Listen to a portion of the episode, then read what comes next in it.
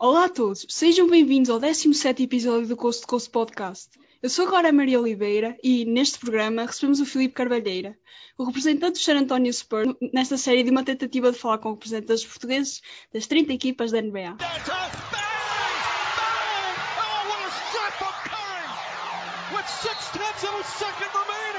Seja bem-vindo, Filipe. Estás preparado para defender com unhas e dentes os teus Spurs e, quem sabe, até podes converter alguém à tua equipa? Eu, para defender os Spurs, estou sempre preparado. E se tu converter, espero ter alguma sorte. Mas isso já não depende de mim.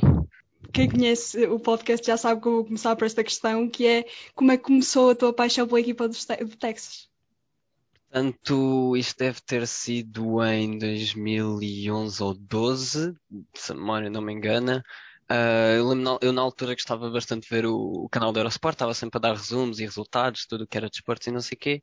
E pronto, eu na altura, portanto, com 9, 10 anos, não, não tinha propriamente maneira, nem, nem podia estar aos horários que a NBA infelizmente exige do público europeu, mas, mas gostava de ir checando resultados e tal, e apareciam-me sempre Spurs, sempre ali, depois nos playoffs, e apareciam, e apareciam na frente, na atrás. E, e eu pensei, pá, eu, eu, sempre gostei de jogar basquete tipo, na rua e assim, mas não tinha propriamente uma equipe. Eu, tipo, não, vou, toda a gente fala sempre de NBA e tal, vou, vou, vou tentar meter nisto. E, e, e, foi, acho que foi só o momento exato para começar a apoiar, porque depois vieram aquela última racha de títulos e de finais e ainda os últimos anos do, do Big Three, portanto ainda deu para aproveitar umas boas coisinhas, mas foi, foi, foi por aí mesmo, foi, não sei, eu tipo, eu apareceu-me várias vezes e eu, hum, vamos com isto e não me arrependo. Pois era mesmo isso que eu tinha a perguntar. Acho que não te arrependeste porque quando falas dos Spurs tens que te lembrar das equipas do Tim Duncan, do Tony Parker, Manu Ginobili e eu começava mesmo por te perguntar isso, quem é que era o teu favorito destes três? Eu acho que é um pouco difícil, mas acabas sempre por ter eh, uma afinidade diferente a um deles. É complicado. Eu eu diria Manu, probably. Um, não sei, tipo, obviamente o Timmy foi a principal figura uh, dos, dos, Big Three, né, dos, Spurs, não dá para negar isso, em termos de estatísticas, em termos de o jogo era muito baseado à volta dele, um, mas não sei, qualquer coisa no, no Mano que eu, quando via sempre os resumos e tal, gostava de ver, ou quando conseguia apanhar um jogo ou outro, que não sei, fazia sentido, não que os outros fiquem muito atrás, porque é complicado deixar alguém para trás, mas dava, dava a vantagemzinha ao, ao Mano, provavelmente. Down taken by Duncan. Ginobili, three on two the other way. Mano with a fancy behind the back. Oh, what a move by Mano Ginobili. That is spectacular. Oh, my. You won't see anything better than that if you watch every game all year long. É exatamente como eu, eu quando via os Spurs, ficava apaixonada por Manu Ginóbili, é aquela magia argentina, como se costuma yeah. dizer. É, não é só no futebol, também no basquete tivemos o Manu Ginóbili a brilhar e a, e a levar a Argentina aos grandes palcos, no, até tens aqueles Jogos Olímpicos que, em que uhum. não nos lembramos, mas é normal depois de, de, alguma pesquisa percebermos que o Manu levou a Argentina a, mas é ganhou ouro com a, com a, com a Argentina e, e, mudou completamente o paradigma na NBA porque ele levou o sexto homem a outro nível, porque ele era um sexto homem, mas que estava sempre comprometido com, com o cinco inicial, que jogava muito mais do que alguns que se calhar estavam no cinco inicial. Sim, não, eu lembro-me, acho que foi uma entrevista, acho que foi do Pop, mas já não me recordo exatamente quem é que deu, sei que foi um dos dois, que, que nisso, a disponibilidade dele de, ainda em pleno uh, pico físico, e não é como se tivesse algum problemas, mas a maneira como o sistema dos Spurs funcionava, o Mano vindo muitas vezes do banco, até que ele, em termos de estatísticas, não tem assim tantos começos quanto isso, quando devia ter, considerando os anos todos que passou em San Antonio, mas que ele próprio, o Pablo falou com ele, que preferia que ele viesse do banco porque a energia que ele dava era diferente para para as segundas rotações, para momentos chaves do jogo, e preferia mantê-lo mais fresco, uma questão mesmo de uh, dar um início diferente às outras equipas e depois trazer a tal energia que, os, que, que o Big Three uh, dava. E ele nunca, nunca se queixou disso, sabia que era importante, que estava disposto a dar isso ao sistema. Um, se tivesse que ser, se, se ele visse que era beneficial, ele tinha zero problemas em entregar-se à equipa nesse sentido. E mostra muito da, pessoa que ele é. Um, não é fácil para um, um jogador que. E isto aconteceu, se não me engano, já foi mesmo depois dos Olímpicos. Os Olímpicos, se não me engano, são os 2008, que a Argentina leva ouro, como tu disseste 2004, bem. acho eu. Foi 4? Ok. Uh, então também estava a trocar no ano, mas sim, e não, ele tinha vindo há alguns anos e protagonista nos playoffs e tudo mais, e, e conformaste, ok, não me importa não começar quando estás com um nível de talento ainda impressionante, é, mostra, lá está, mostra a pessoa que, que o Manu era. Era e é. Exato, ainda é. E é interessante ver que essa equipa dos Spurs tinha um europeu, o Tony Parker, tinha um uhum. sul-americano e um americano. E a, a, maneira como os três se, se, juntaram e criaram uma química tão peculiar, eu acho que é super interessante e vai ser falada durante para sempre, provavelmente. Sim, eu, não, é, não é propriamente uma coisa comum, né? Termos logo três pontos do mundo tão distintos, não não tinham nada em comum sem ser o basquete e o mínimo de inglês, uh, mas eles encaixavam tão bem porque tal como o não eram uh, jogadores e pessoas em si que não sempre estavam de entregar uh, pelo bem maior da equipa, digamos, não, não precisavam de ser o, a estrela, o, o, show, o centro das atenções, estavam entendiam-se bem porque cada um sabia o sacrifício necessário de cada outro para, para se encaixarem, para funcionarem. Não é como se por isso simplesmente tipo, hum, fossem estilos de jogo uh, muito semelhantes ou muito diferentes, simplesmente a maneira de jogar deles adaptou-se exatamente às necessidades que a equipa tinha. E o facto de ter três grandes jogadores, como foram, um, a entregar-se a uma ideia durante tanto é que nem é só o facto disso acontecer, porque isso acontece em, em várias equipas, especialmente no, na última década ou so, um, com o aparecimento todo de Big Threes, um, mas eventualmente parecia que durava uns aninhos e depois pronto, cada um ia ao seu lado e eles conseguiram manter esta dinâmica por mais de 10 anos. Não, é outra coisa que é, que é, que é diferente e ajuda, eu acho que especialmente para quem entrou nessa era, ajudou muito a manter o gosto, porque há pessoas que ficam divididas porque depois têm um jogador favorito e ele sai e querem acompanhar os dois. E não, não ocorreu isso.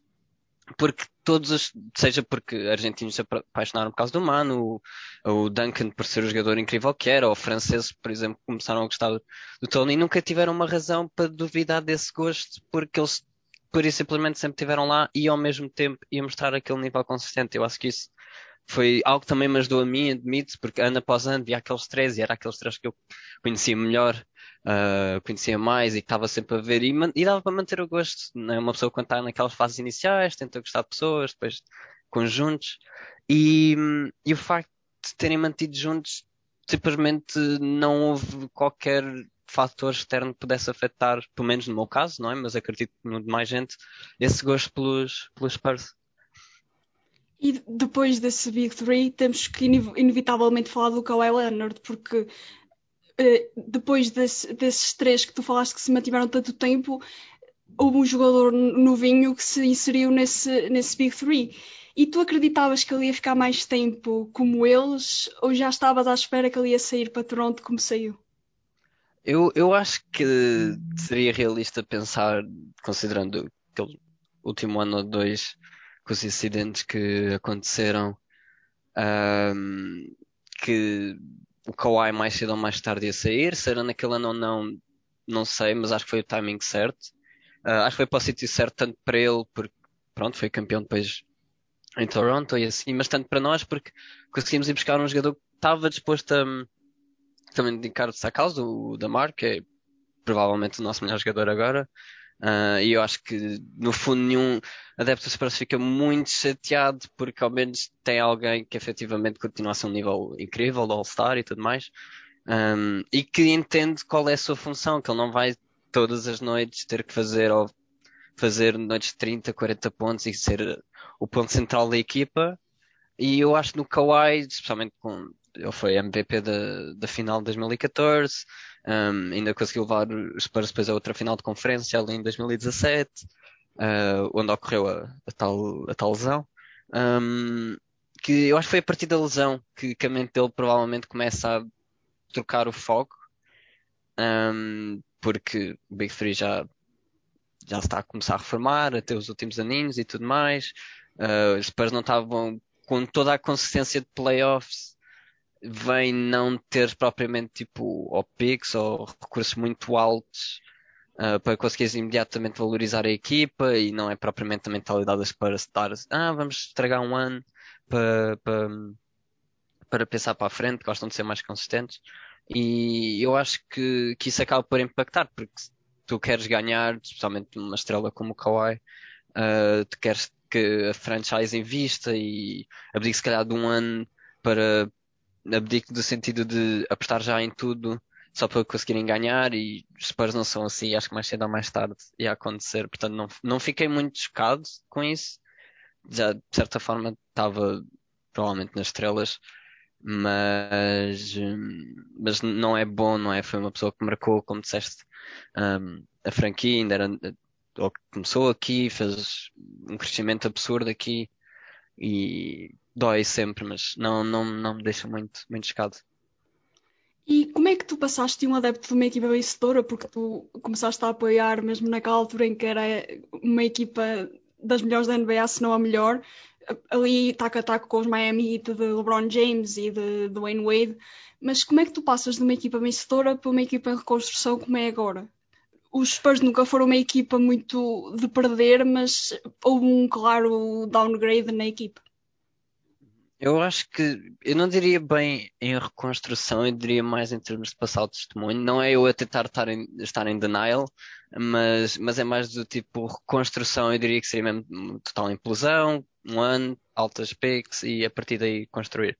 Um, e eu acho que de certa forma uh, toda esta situação de já não estar ok a um nível de contending, né, como estávamos, e, e dói, eu acho que eu acho que qualquer Uh, adepto quer sempre que não é possível sempre, mas quer sempre que a franchise esteja o melhor possível, mais uh, contending possível, mas uh, acho que é só, é só aqueles anos estranhos porque e acho que não custou tanto porque foi ao mesmo tempo que o Big Three começa-se a reformar, ou seja, Big Three sinónimo de sucesso, não é? Foram quatro dos cinco títulos, foram com os três, sendo que o Duncan ganhou os, os cinco.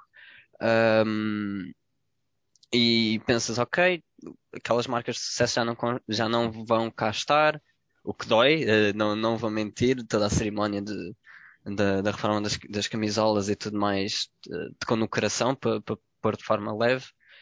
Um, e acho que aí foi o, aquele snapzinho de tipo, ok, já não estamos na posição em que estávamos há uns anos e custa habituar, mas não foi demasiado custoso porque a equipa manteve aquela faixa toda de, de playoffs consecutivos, não é? O, igualar o, o recorde. Para mim ainda vamos superar este ano. Não aconteceu na bolha, não aconteceu, não vale. É, é um enfim. campeonato com asterisco. Não, é, exato, não, não conta, não conta. Ainda estamos, ainda estamos, este ano se formos aos playoffs, mantém, isto cá para mim era assim, mas pronto, não sou o comando. Um, mas, um, mas é estranho, mas foi, eu diria, lá está, não é tanto reconstrução, é o passado testemunho, não é? Estamos agora a ver as piques que vêm de uma das coisas boas dos Spurs é que o scouting no geral, houve algumas piques aqui e ali que pronto, mas no geral fazem sempre um trabalho impressionante, não é? Do, do starting five atual, portanto temos o DeJounte, o Derrick e o Vassell que foi agora titular, que foi escolhido este ano, não é? Três dos cinco já são picks de Spurs.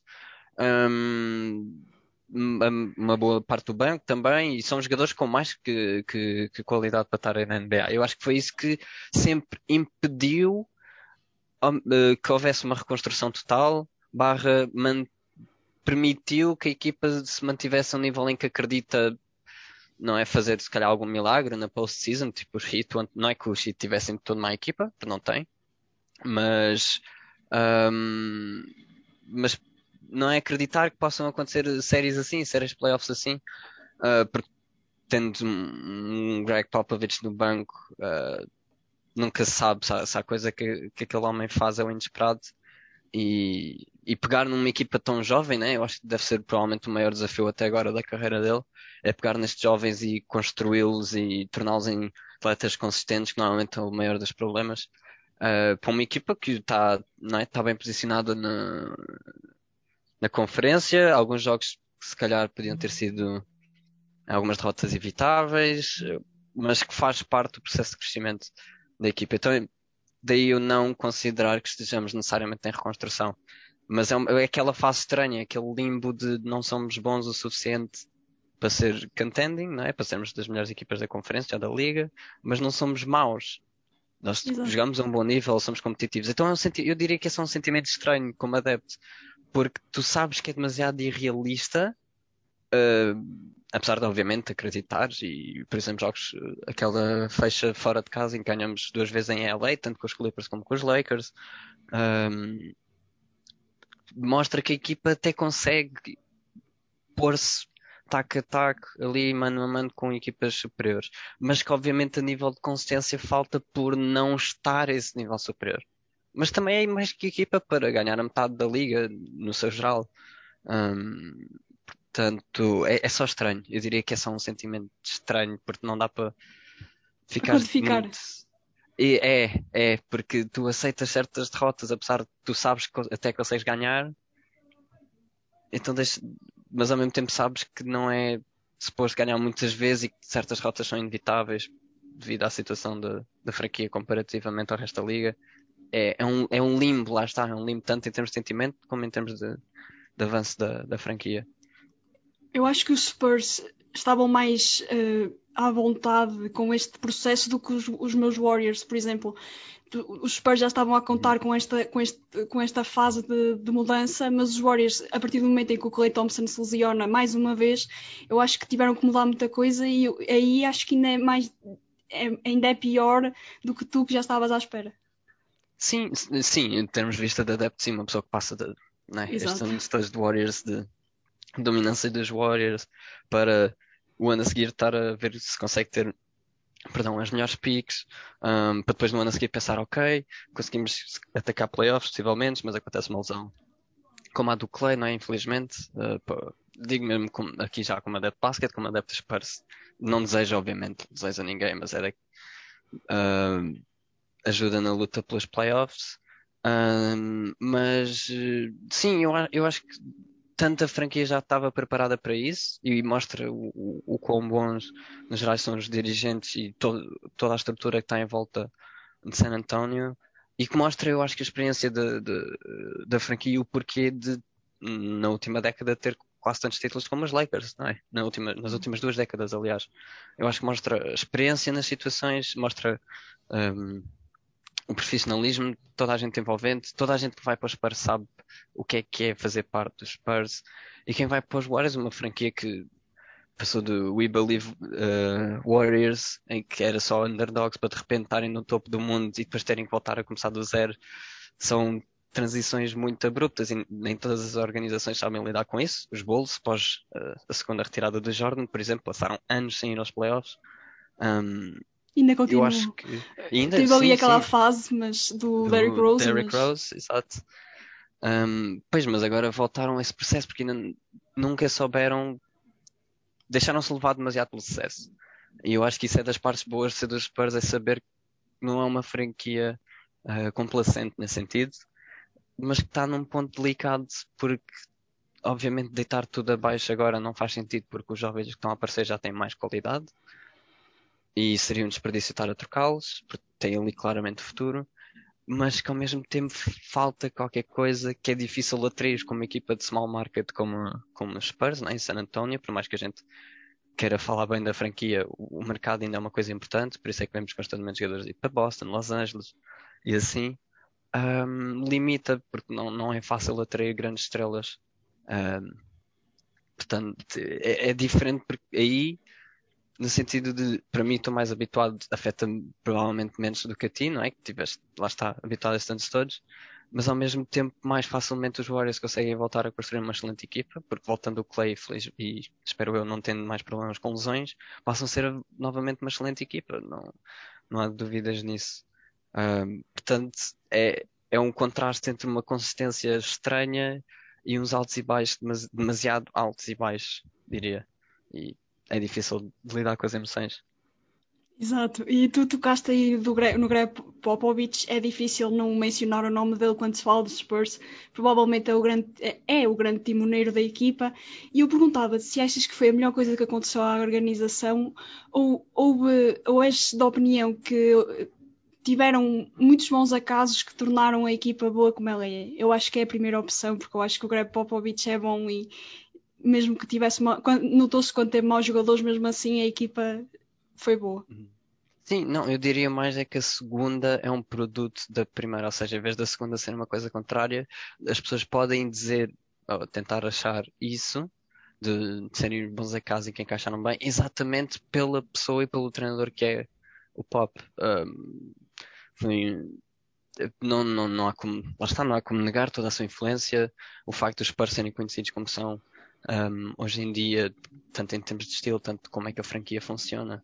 Uh, tanto o, modelo de jogadores a nível mental, a nível de atitude que tem em relação para, para com a equipa, deve-se muito à mentalidade que o Pop instaurou na, na Spurs. E eu acho que ao mesmo tempo a segunda parte é mais utilizada para desvalorizar, por exemplo, um jogador como o Duncan. Para mim é o, posso ser biased, mas para mim é o melhor de sempre na, na posição dele. Um, porque treinadores como o pop fazem estas coisas acontecer. Tipo, não, é, é quase não ouvido, nos, diria, nos esportes americanos no geral, ou desporto mesmo no geral, uh, um, jogador, um jogador, perdão, um treinador, mas mesmo com jogadores, mas sim, um treinador com tanta longevidade que mantém a imagem que tem, que fez o que fez, e conseguir, apesar destes anos todos, manter aquela cultura que é a cultura dele. E sim, o pop foi sem dúvida, eu diria que o processo começa um pouco com o David Robinson, porque não é qualquer estrela também que se, conforma ao sistema que o, que o Paul depois instaura. Uh, começa o David Robinson a trazer toda a atenção e todo o crescimento para San Antonio, uh, não sendo o único, óbvio. E depois juntando o Pop e juntando a escolha do, do, do o ano a seguir, se não me engano, um, criou a tempestade perfeita. Eu acho que não, não é uma consequência de ah, o treinador teve sorte nos jogadores que apanhou. Não, o treinador, e acredito que o Pop tenha estado muito envolvido em boa parte das picks, da parte de, da estrutura do plantel e tudo mais. Um, portanto, os jogadores encaixaram bem no sistema exatamente por, quem o Pop é. E sim, obviamente escolher, por exemplo, um mano na penúltima escolha do draft é, é, é mistura de sorte com mistura de, de um, porque não, não é de risco com mistura de conhecimento do. Não era muito, mas de algum conhecimento que havia do humano. Um, mas, mas, todo o resto do plantel que se formou, a ideia que à volta das Spurs, a maneira que, até hoje, não é? Tipo, uma pessoa olha para os Spurs jogar e pensa, isto são Spurs, isto é uma equipa a Spurs, é uma equipa a pop. E é a mesma coisa que se calhar alguém dizer que Uh, será Alex Ferguson pode não ter sido a melhor coisa que aconteceu aos Spurs, ou não é tão valorizado porque teve sorte com os jogadores que encaixaram. Não, o Sir Alex Ferguson um, quando uma equipa que tinha, se não me engano, recentemente vindo da segunda e tudo mais. E teve o legado que teve. Todas as equipas que jogavam do United eram a Sir Alex. A motivação, tudo o que se passava no balneário, a compreensão das estrelas dos seus sítios. E isso acontece, para mim, nos Spurs. Tentar deslegitimar deslegitimizar perdão, o legado do pop usando esse argumento mostra o quão bom o pop era. E não só foi da melhor, da melhor ou das melhores coisas que aconteceu aos Spurs, como provavelmente à Liga, porque ele foi o que, se não me engano, é um o Kobe diz.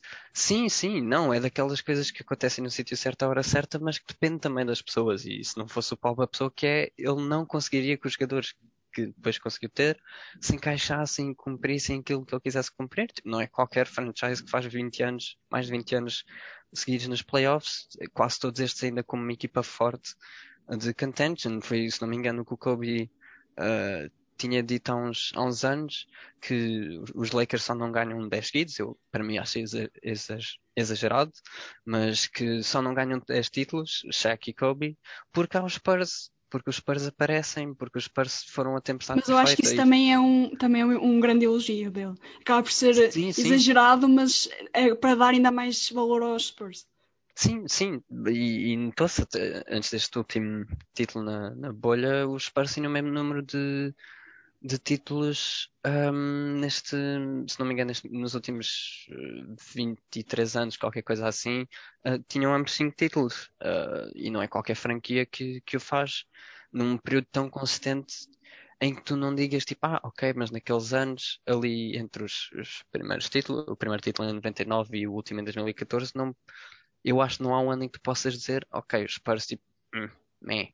Tipo, Exato. não, os Spurs mesmo quando estavam em posições inferiores, continuavam a ser aqueles Spurs que apareciam nos playoffs, que uh, provavam porque é que, eles Chateavam mereciam que chateavam, que chateavam, não é qualquer franquia que faz isso a uma dupla de Shaq e Kobe, que fez isso aos Big Three em Miami, tipo, a Revenge Tour 2014 foi uma coisa absurda, tipo, com jogadores já em idades mais avançadas e tudo mais, com o Big Three ainda de LeBron, Ray Allen e, e o Dwayne Wade, e aquilo parecia tipo mais uma série de treino, foi, foi absurdo e, e não é qualquer franquia que o faz, não é qualquer treinador que o faz. Um, eu acho que isso deve muito, muito ao pop. Lá está, sim, teve alguma sorte, entre aspas, um, para quem esteja a ver, estou a fazer aspas, porque a sorte colhe-se, não é? É algo que tu semeias, é algo que tu fazes crescer, porque se tu estiveres constantemente a criar certas oportunidades e à procura de certas situações, mais cedo ou mais tarde a sorte vai, vai te sorrir. E foi, foi o que aconteceu com os jogadores que apareceram, com o desenvolvimento que tiveram, com a importância que tiveram e que se juntou em títulos que era a coisa mais natural de sempre para, para quem viu os Spurs nas últimas duas décadas. E por isso é que até hoje qualquer equipa que vá jogar com os Spurs sabe que mesmo não sendo aquele Spurs, é, é os Spurs, tipo, criam, criam dificuldades e não é fácil, não é qualquer pessoa que consegue manter tanta consistência. E no meio de tanto sucesso que já referimos, também houve alguns problemas no meio de- desse sucesso. E eu perguntava-te se fosse o GM da equipa neste momento e pudesses voltar atrás no tempo, apesar de teres tido tantos títulos, terias mudado alguma, algum momento que achas chave para estes, estes últimos anos da equipa? Um, eu não diria que houve assim algum momento chave, porque lá está, como disse, acho que era um processo que ia ser natural e que, considerando toda a consistência e todas as posições de, dos Spurs, perdão, uh, dos Spurs em, em drafts, ou, ou o facto de ser uma equipa de small market não, não tem o poder atrativo que, que outras franchises têm quando querem fazer reconstrução, não é? Um, mas que a escolha provavelmente do Milu, do Milutinov uh, e se calhar do Samanit já em 2019, mas esse ainda, o verdito ainda está, está por, por eh, tomar a sua decisão. Pode ser que ele ainda evolua a tempo, mas o caso, por exemplo, do Milutinov foi. Podia ter sido melhor gasta, eu diria, em termos de, de picks. E, e, e isto também, esta minha indecisão passa-se muito para aquilo que eu disse. Eu acho que o facto de, de Spurs no geral terem um bom scouting, faz, fazerem raros erros em drafts, uh, ou decisões muito escalabrosas, ou pelo menos que não se aproveitasse alguém de segunda ronda, não é? Uh, eu acho que que mostra o, aquilo tudo que eu mencionei. Não, não diria que houve assim algum momento porque era um processo que já estava para vir, um pouco inevitável e considerando as constantes posições dos Spurs um, e a, a, sua situação geográfica, um, não, não posso propriamente apontar para um, algum momento em particular que fosse demasiado game changing. Este ano, tens algum jogador favorito no plantel? Porque tens, já referiste a alguns jovens anteriormente, mas também tens DeMar DeRozan e tens, uhum. tens um, um misto de, de, jovens com alguns veteranos. Eu, eu perguntava-te qual é o teu favorito neste ano. Um, eu diria o de John Tate, porque desde que ele, um, que ele foi drafted, eu sempre, não sei, sempre, sempre meti as minhas esperanças nele, as minhas fichas nele. E este ano ele está num outro nível, especialmente de consistência. Um, portanto, eu provavelmente diria o de John Tate, se bem que o Damar não fica muito atrás, como é óbvio. Uh, um jogador da qualidade daquelas constantemente, e acho que isso faz parte dos Spurs, não é? Toda a ideia de que, como é o coletivo primeiro, acabam por subvalorizar individualidades no, nos Spurs, mas uh, o, o Damar merece um, o sucesso tem estado a ter, a sequência que tem estado a ter, no geral. Um, sim, diria que esses dois, mais o, o da Jonte e, e, o Devin, em termos de, do jogo dele, gosto, gosto bastante. Acho que dos últimos anos é capaz de ser dos meus, o meu rookie favorito, assim, desde 2018. Um, portanto, também meto muito das minhas fichas nele. Pode ser que, que corra bem também, mas não, mas se tivesse que escolher, escolher um seria o da Jonte. Eu gosto muito também do Lonnie Walker. até muito uhum. pela história dele, pela, pelo background que ele teve na infância, aquela história do cabelo. Foi, não vou mentir, uhum. eu, eu acompanho bastante o college, mas não conhecia o Lonnie Walker e o que me chamou a atenção na noite do draft foi mesmo o cabelo e a forma como ele aceitou o chapéu. E eu disse assim: vou seguir este, este jogador. foi mesmo assim uma história uh, caricata com ele e até não tem tido não tem, não tem sido um jogador particularmente com números extraordinários, mas acho que no futuro pode ser um, um jogador eh, de, de valia para os Spurs. E eu também gosto muito do Devin Vassell, eu acho que foi a ti que eu te disse quando ele foi escolhido na noite yep. do draft, que ele era um grande jogador e, e é, era de, de, dos meus favoritos, além do Ali Burton e do, e do, James Wiseman neste draft, eu acho que são os meus jogadores favoritos e quem sabe não, não vão ser eh, as próximas estrelas dos campeonatos dos Spurs. Eu, eu, eu super bem que, em termos do Lonnie, diria que a fase recente dele não tem sido, não tem sido a melhor. Uh, também agora com a volta do Derrick, ele perdeu esse espaço no, no início. Eu acho que ele precisa de, de, não sei, pode ser alguma coisa na mente dele, pode ser cansaço. Um, mas que ele, ele, tem, sim, eu acredito que ele tenha mais capacidade para, para dar a volta e depois para se tornar um bom jogador. Um, mas te, mencionando o Lonnie, tenho que mencionar o Keldon, porque o, o, o Keldon é toda uma energia de, de fofura, de não sei, uma pessoa olha para ele, para, para quem acompanha os Spurs nas redes sociais, há sempre uma foto dele, todo sorridente, com uma roupa qualquer alusiva aos Spurs e a sua esposa, e depois dentro de jogo, ele se quiser fazer tanque em cima do LeBron, lembrar-se de fazer, ele quer fazer e faz. Um, eu acho que em termos de pessoa é capaz de ser a pessoa mais likable, nem mais dá mais para gostar assim fora do, do, do corte, mas depois o jogo dele, uh, especialmente este ano, está a um nível mesmo absurdo. Portanto, eu neste momento teria provavelmente o Keldon melhor que o Lonnie, mas sim, eu acredito plenamente e a história um, só soube quando ele, lá está, quando ele rapou o cabelo. Um, em relação à lesão que tinha, todas as, situações traumáticas, e acredito que isso às vezes possa afetar uh, mentalmente. Portanto, não é fácil ser-se jogador, ter toda a atenção que tem depois de ter passado pelo que ele passou. E isso é de, é de valorizar, sem dúvida. Tu, agora passando para esta temporada, tu esperavas que tivessem o início que tiveram, porque quando és adepto estás sempre à espera do melhor, mas eu uhum. acho que sendo dos Spurs tinhas sempre aquela, aquele pé atrás quanto a, ao, ao, desenvolvimento da equipa e a verdade é que só ocupou os primeiros lugares da Conferência Oeste e eu acho que pouca gente da, fora da fanbase e até dentro de, dos adeptos acreditava que, que isto ia acontecer.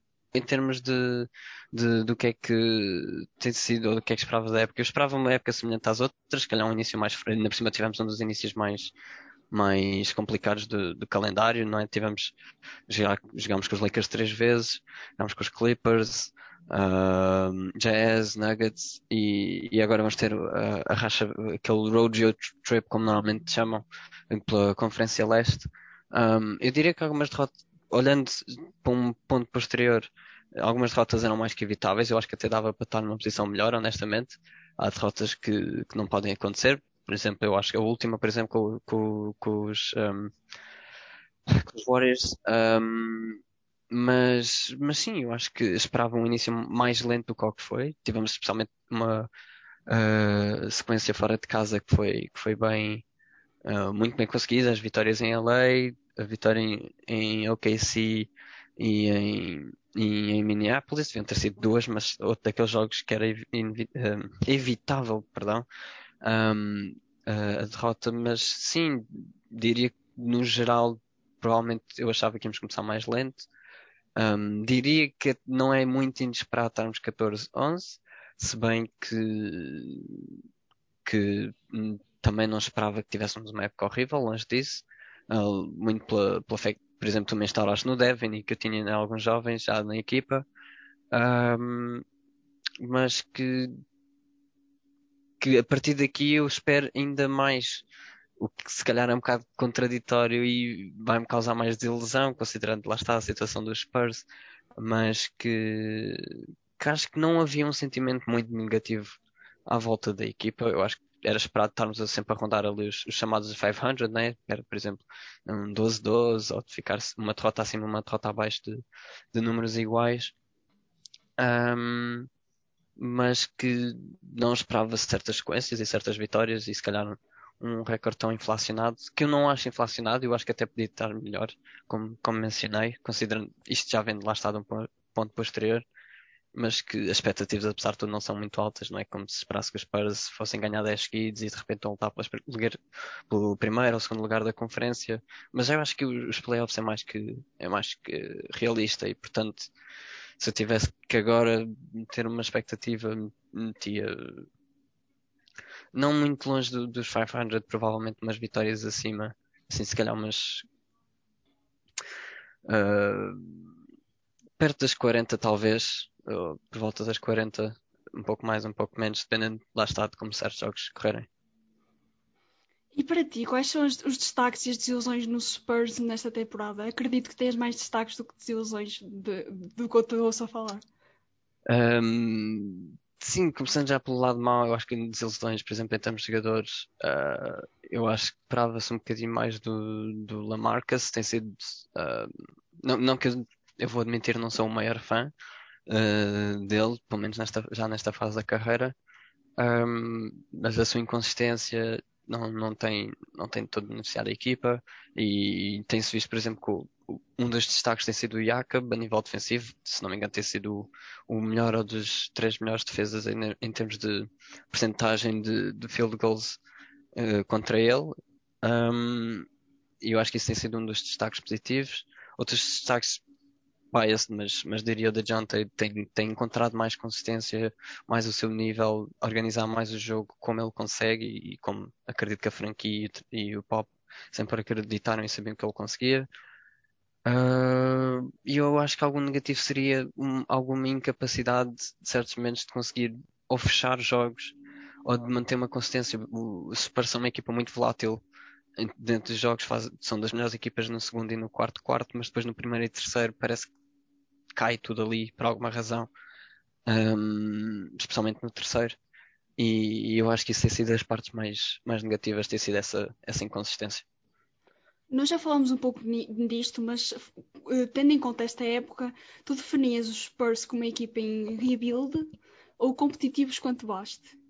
Uh, eu, eu acho que continuaria com esta, com esta abordagem, porque, como mencionei há bocado, um, considerando o nível que os jovens já estão e que alguns jovens que estão ainda no banco ou para surgir estão, eu acho que seria muito desperdício fazer um rebuild.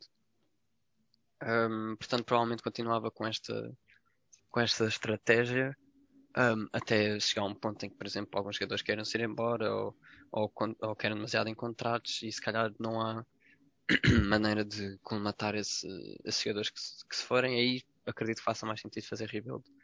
Mas não, não me parece que nem que os Spurs, nem eu pessoalmente faria simplesmente um rebuild e, e ver o que é que acontecia. Eu acho que neste momento a posição atual dos Spurs faz sentido pelo tempo que é um, e é a abordagem que eu continuava. E agora passando um pouco pela liga, indo de costa a costa, eh, se tivesse de destacar uma equipa e um jogador fora dos Spurs, quais seriam as tuas escolhas? Uf, um, jogador, o Damantas Sabonis do, dos, dos Pacers. Uh, gosto, é uma gosto escolha do, uh, diferente. Sim, sim, uh, acho, que, acho que é mais provável ir para nomes mais populares, mas eu diria Damantas porque eu gosto, eu gosto imenso do, do estilo de jogo dele, gosto imenso da maneira como ele joga, teve um início incrível pelos Pacers, estão, estão a ter uma boa época. Um, ele tem sido uma parte muito chave disso. Uh, se tivesse que destacar uma equipa no geral, Uh, hum, essa, essa por acaso não, não cheguei a pensar tanto. Mas eu acho que diria. Vou, vou um bocadinho diferente, eu diria os Pistons, no sentido, não tanto pelo recorde, porque, e, é exatamente isso onde eu vou pegar. Eu acho que eles jogam muito mais do que o, o recorde deles indica. Eu acho que têm talento e têm uma capacidade muito melhor do que, a, a, a, que, o, que o recorde indica. Eu acho que os rookies têm entrado muito bem. Uh, e não vai ser uma equipa que vai espantar ninguém, não, não acredito, não sei sequer se vão aos playoffs, mas eu acho que da maneira como jogam, considerando o jogo deles em si, eu, eu diria que, que os Pistons são uma equipa até boa, assim, de ter o olho. Eu pus o Domantas Sabonis na minha equipa de All-Star e recebi comentários a dizer porque é que não puseste o Yanis? Lá está, eu acho que o, o Sabonis é um jogador que, que, enche o olho a qualquer pessoa que, que gosta uhum. daquele estilo. Ele é completamente, segundo o que eu vejo, tive curiosidade de ver como é que o pai jogava, porque sendo pai e filho na NBA tive curiosidade uhum. de ver e era completamente diferente. E eu acho, isso, eu acho a história dele muito boa e acho que quando ele entrou na liga ninguém dava nada por ele. Não, não é, não é como também se viesse de um, de um país que normalmente tem um talento absurdo de, de, de basquete. Lá está, o pai já tinha feito algum furor no, nos Trailblazers, se não me engano. Um, e, e, o estilo de jogo deles efetivamente é diferente. Eu também vi alguns vídeos que tinham uh, comparado um, estilo dos dois, mas, mas eu, acho que, eu acho que em termos da tua seleção de All-Star, acho que fizeste muito bem, uh, porque eu acho que às vezes o All-Star vira-se demasiado para um concurso de popularidade e daí as respostas todas em relação a Yannis. Temos que esquecer que deve ser um prémio de fase, não é? Como é que eles estão jogando naquela temporada. Eu acho que o Sabonis, considerando o talent está, considerando que não teve as circunstâncias todas que o Yannis está a ter, né? estão a fazer tudo para ele ter uma equipa de título, não é o caso dos Pacers, não quer dizer que os Pacers sejam fracos, mas não fizeram um investimento ou uh, o all-in que os, que os Bucks estão a tentar fazer. Um, mas, mas continuam a encher o olho, se não me engano começou com uma, uma racha de quase um triple-double por jogo, um, pelo menos quase consistentemente um double-double. A maneira em si como joga é muito importante e está a um nível. Se eu já gostava dele, já gostava bem, bastante do jogo dele, um, este ano ele está a um nível absurdo mesmo. Yeah. Um jogador que eu também estou a gostar muito de ver é o De'Aaron Fox, do Sacramento Kings. Eu acho que se, se uhum. tivesse que escolher dois jogadores, um de cada, de cada conferência, conferência. neste caso, eu, eu escolhi o De'Aaron Fox do Sacramento Kings porque eu te, tenho visto mais Sacramento Kings por causa do Tyrese Halliburton, porque é um jogador que eu tenho uhum. apreciado bastante. E eu fiquei muito fã do De'Aaron Fox. Já gostava dele quando entrou na liga, aquela rapidez, mas eu acho que ele agora está a ter aquela, está a usar a rapidez para ser ainda melhor do que era nos primeiros anos da liga. Hum, sim, não, eu acho que ele está a ter um breakthrough excelente. Ele já mostrou sempre, tanto a nível mental como a nível de talento, que, que, que, merece todo o hype que tiver à volta dele e tudo mais. E este ano os Kings estão efetivamente uma equipa bem engraçada de se ver. O, o Aldi Burton está provavelmente neste momento o melhor rookie do ano uh, o De'Aaron a jogar ao nível que está. Um, eu se tivesse escolhido um jogador de destaque da Oeste também, uh, por acaso até iria se calhar para Donovan, Donovan Mitchell.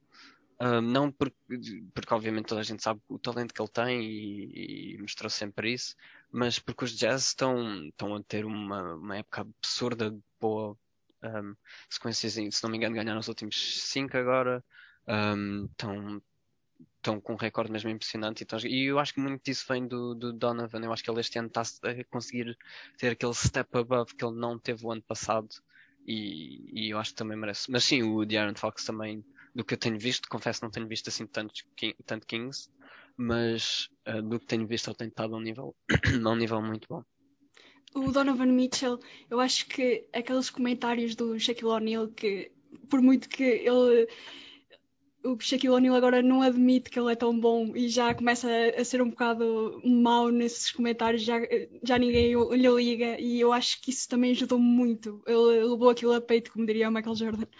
Sim, não, é, eu, sim, eu diria que essa, essa comparação, com, obviamente, com as devidas distâncias, não é? Não vai alguém achar que estamos a comparar a personalidade do Donovan Mitchell lá do Jordan, mas eu acho que sim, eu acho que ele tem mais cabeça para isso e viu-se na, a confusão toda que houve quando, quando, no ano de rookie dele, não é? toda a cena entre ele e o Ben Simmons, uh, o facto como ele usou sempre isso para, como combustível, como aquele, aquela pujança extra, aquela motivação extra, e eu acho que, sem dúvida, na próxima atenção que o Shaq tem, as palavras ressonam, ressoam para todo o lado, um, e de certeza que chegou a ele, ele quando aquilo está a ter um nível incrível mesmo para, a época que está a ter os Jazz no geral, que é muito com esse crescimento do Donovan. E sim, ele é mesmo aquele tipo de jogador que vai pegar naquilo que tu disseste contra ele. Ele, ele se for preciso, pede que tu continues e que espalhe e que espalhe, porque enquanto o Shaq mantiver isto, eu acredito que o Donovan só vai jogar ainda melhor. Portanto, só lhe vai servir de benefício, honestamente.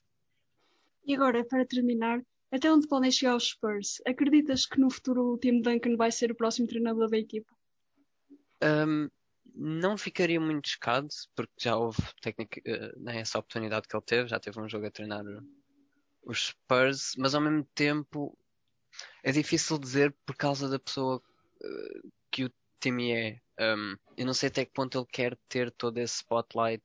Não, não quer dizer que ele não fosse suceder com isso, porque uh, o que não faltou foram os anos todos de, de produção imensa que ele teve. Um, mas não sei até que ponto ele quer tanto uh, estar nessa posição, como se calhar na mente dele impedir o progresso, por exemplo, da Becky Hammond, que eu acredito muito mais provavelmente vai ser a sucessora do Pop, já, lá está, já treinou no. Já teve treinar alguns quartos desta época, depois da, da ejection do Pop contra os Lakers, se não me engano.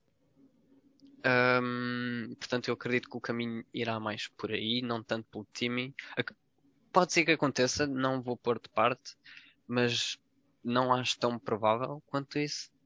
Um, e em termos do que, de onde acho que possam chegar, vai depender do, do que acontece nos próximos anos. Não, estou a ver um título chegar, como é óbvio. Um, não, não vou ser assim tão irrealista. Adorava, claro que sim, não é? Acho que qualquer adepto gostava que, que isso acontecesse, especialmente quando estás numa posição tão uh, limbo-like como os Spurs estão. Um, mas acredito que, que com alguns movimentos certos, considerando o que aconteça com o futuro dos jovens e, e em termos de contratos e tudo mais, acredito que mais cedo ou mais tarde conseguem voltar ao nível que tiveram estes últimos 20 anos. Obrigada, Filipe, por este bocadinho. Espero que tenhas gostado de estar aqui.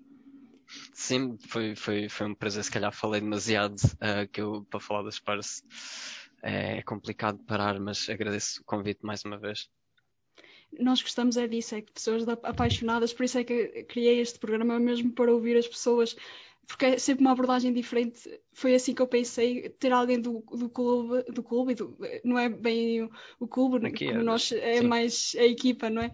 Mas é sempre diferente e eu agradeço-te e espero que quem nos tenha ouvido tenha gostado. E para a semana já sabem que há mais um episódio do Coast to Coast e quem sabe não será a tua equipa. Até à próxima.